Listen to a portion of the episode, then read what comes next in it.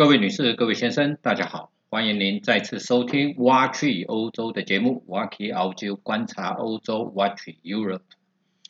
我是台湾瑞士单国深度旅游专家，也是漫游旅人的瑞士作者发哥杨振发。本节目由泰永旅行社赞助提供。泰永旅行社是台湾瑞士单国深度旅游专家，深度经营瑞士、纽西兰、欧亚美非以及南极等地。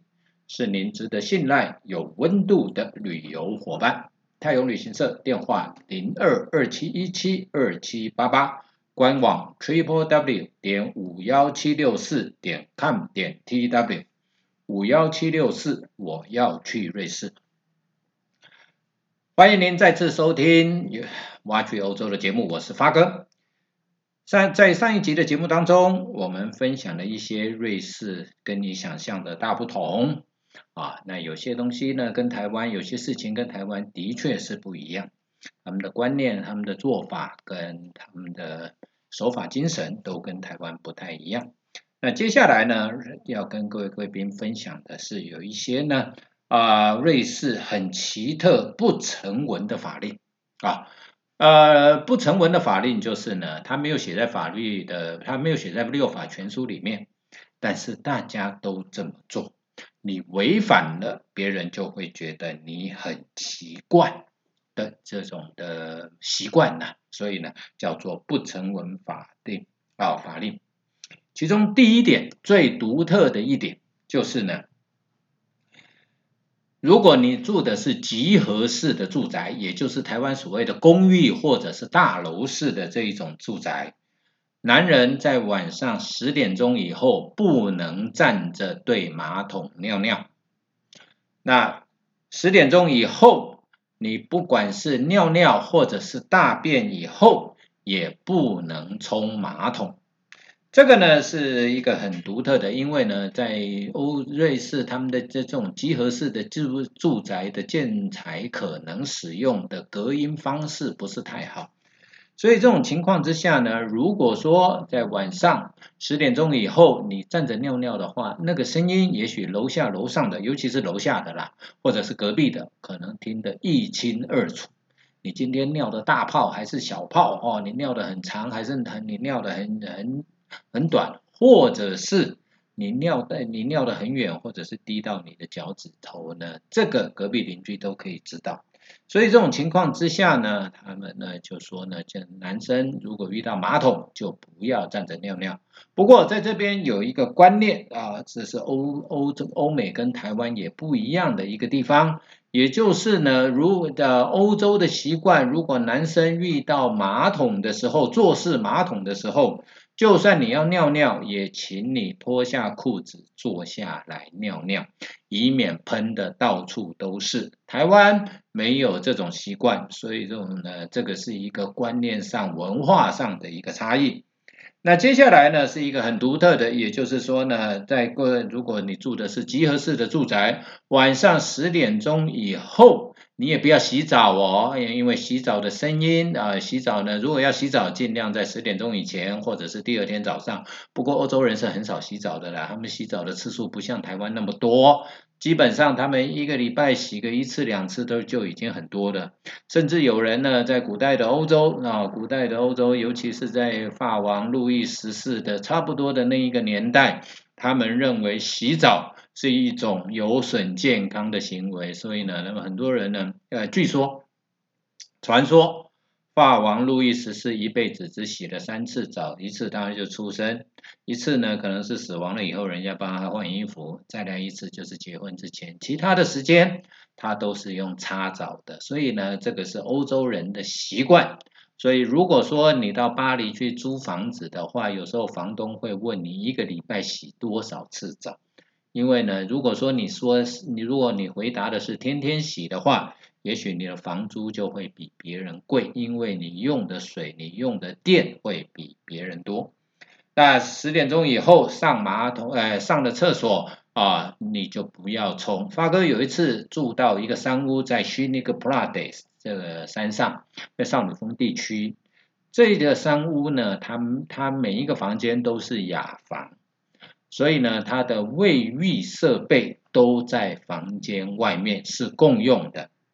那有一次呢，我去晚上去上厕所的时候，啊，终于看到的是前面的人上了厕所，真的没有冲。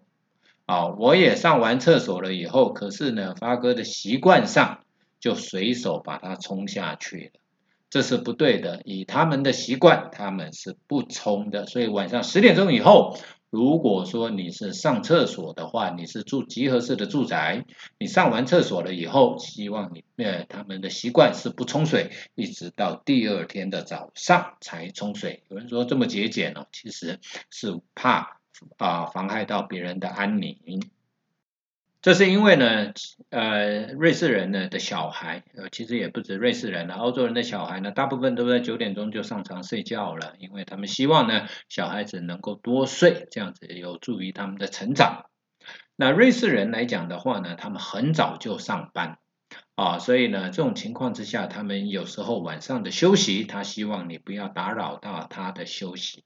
所以在集合式的住宅的时候，他们有这种啊，他们有这种的一个不成文的规定。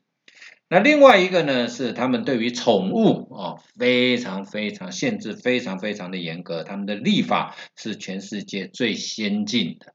所以呢，譬如说你养狗的话啊，不止我们养狗的人要上学啊，狗也要上学。所以呢，我们到瑞士去看呢，他们的狗要缴狗税啊，他们的狗有植入晶片，他们的狗呢到马路上到去外外面公园散步啊，走路跑步的运动的时候，看到别的狗都不会乱叫，这个是因为他们有受过训练。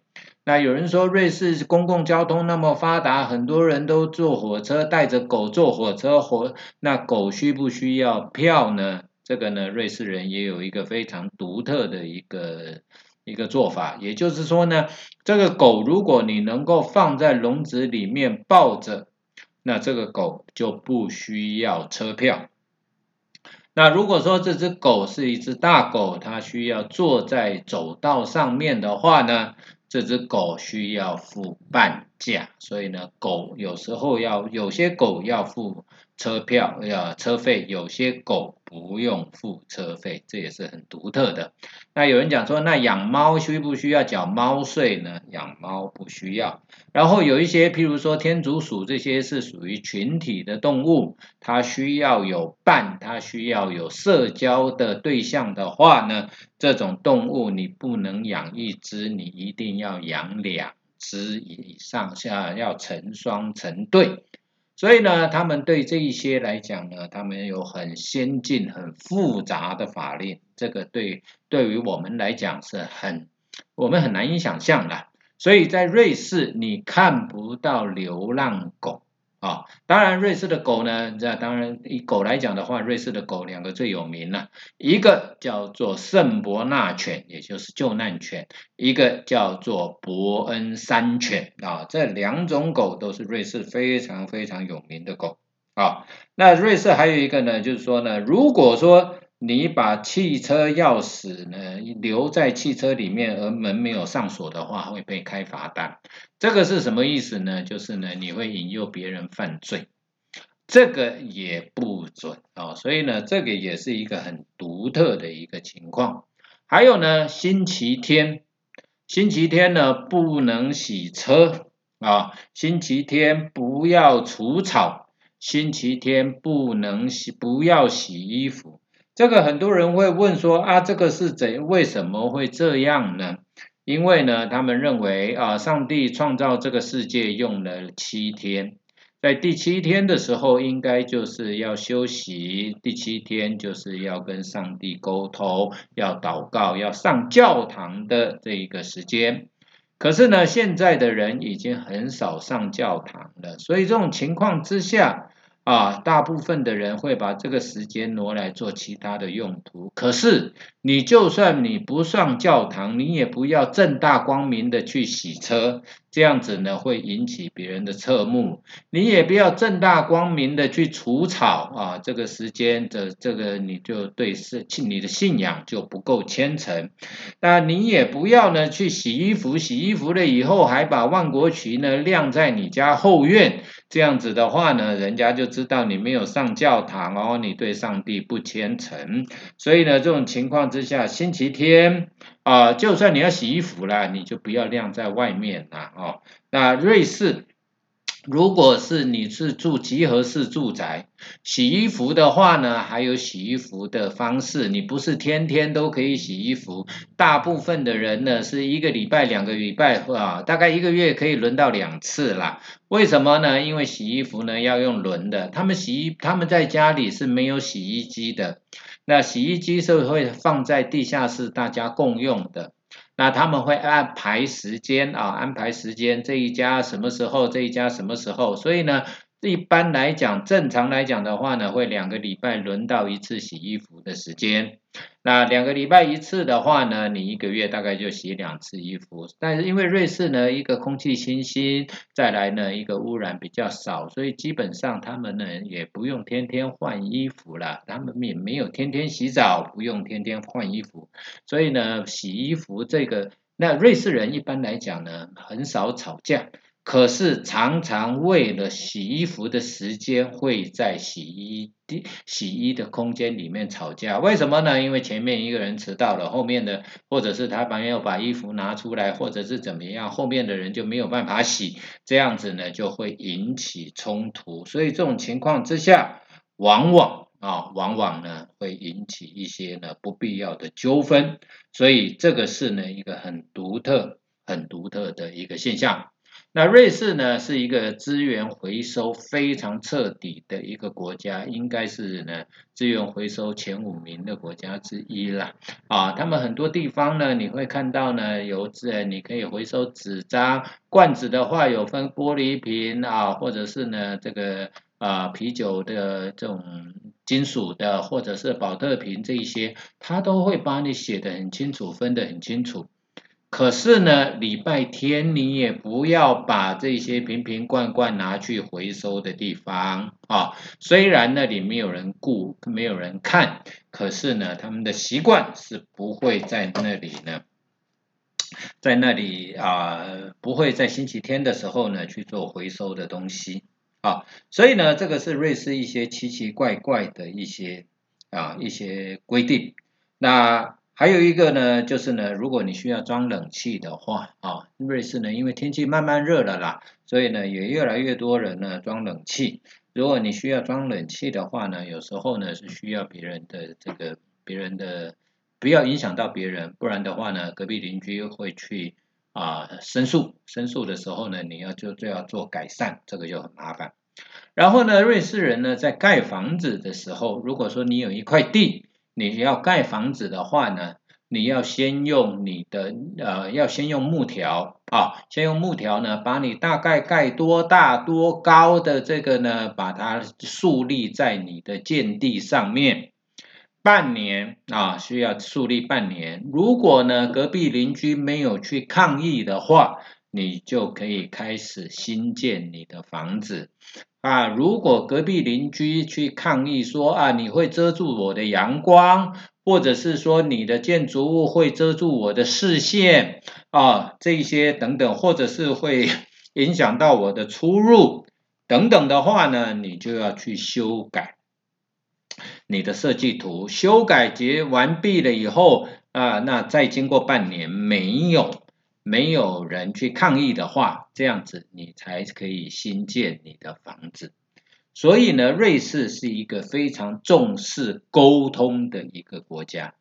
那譬如说，我们很多的人，瑞士是一个非常难移民的国家，所以呢，有很多人他到瑞士工作，或者是呢，因为结婚。或者是其他的原因到了瑞士，那取得居留权了以后呢？如果说你要申请瑞士的护照，成为瑞士的公民的话，那需要很多的程序啊。那其中有一个程序是你要跟你附近的邻居啊啊打好关系，你的附近的邻居投票通过了以后。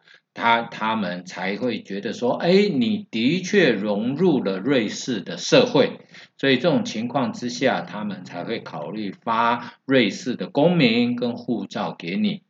然后呢，他当然在申请瑞士公民或护照的时候，他也有口试官。这口试官问你的问的问题呢，有时候呢，你会觉得说那是一个很，哎，那个是是一个很白痴的问题。可是呢，你的回答就很重要了。比如说，我认识一个日内瓦的餐厅的厨师，他是香港人。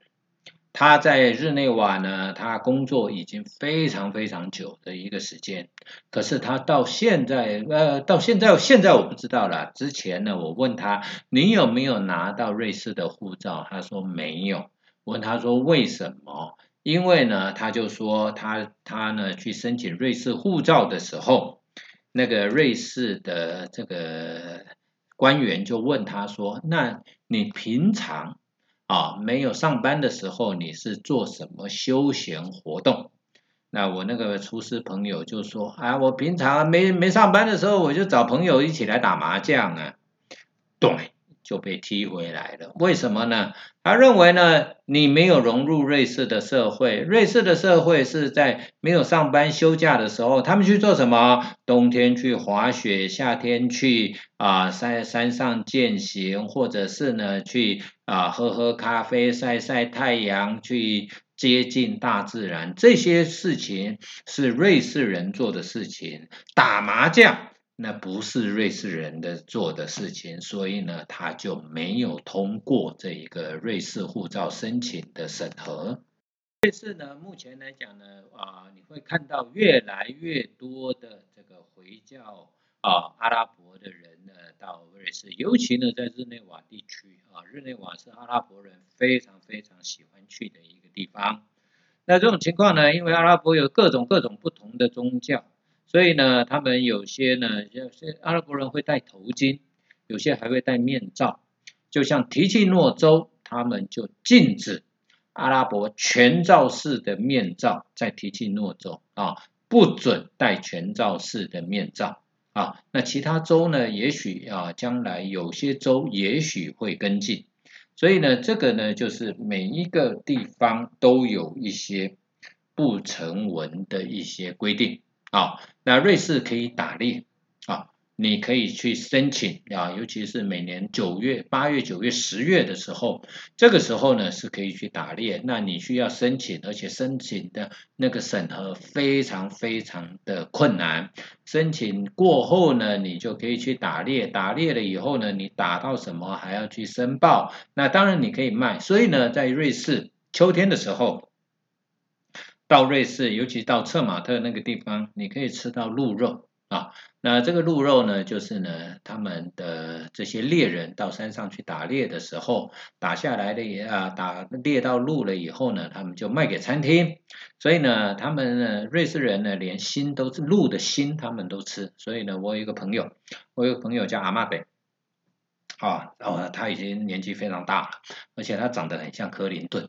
啊，所以呢，我们都叫他叫他 Mr. Clinton 啊。有一次我到策马特跟他一起吃饭，他就因为秋天，他就点了一道鹿的心啊，鹿心这做的料理呢来吃啊。这个阿玛德呢，我那个朋友长得很像克林顿的呢，他闹了一个笑话，他说他有一次到印度去推广啊，那因为行李箱坏掉，所以呢，他就走到了一个卖行李箱的商店里面。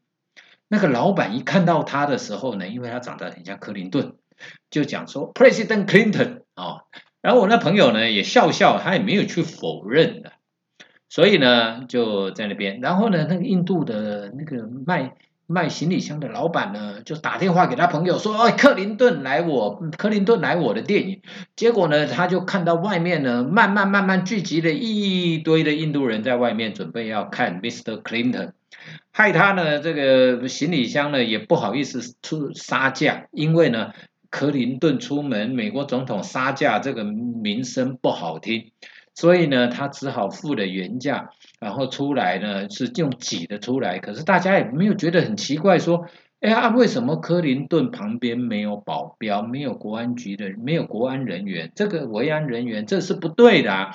可是呢，印度人也没想啦，反正呢，就听说了克林顿到了我的行李呃卖行李箱的这个店来，是我莫大的光荣，赶快打朋友打电话叫朋友赶快来看。所以呢，店外就聚集了一堆的人，准备要来来来来欣赏呢这个克林顿的风采啊。所以我那朋友阿妈得呢，后来呢讲起这个故事的时候呢，自己也在那边笑得要死啊。所以呢。今天发哥再度各为各位分享呢，各位听众分享有关于瑞士啊有什么独特、有什么奇怪的地方，我跟我们不一样的地方。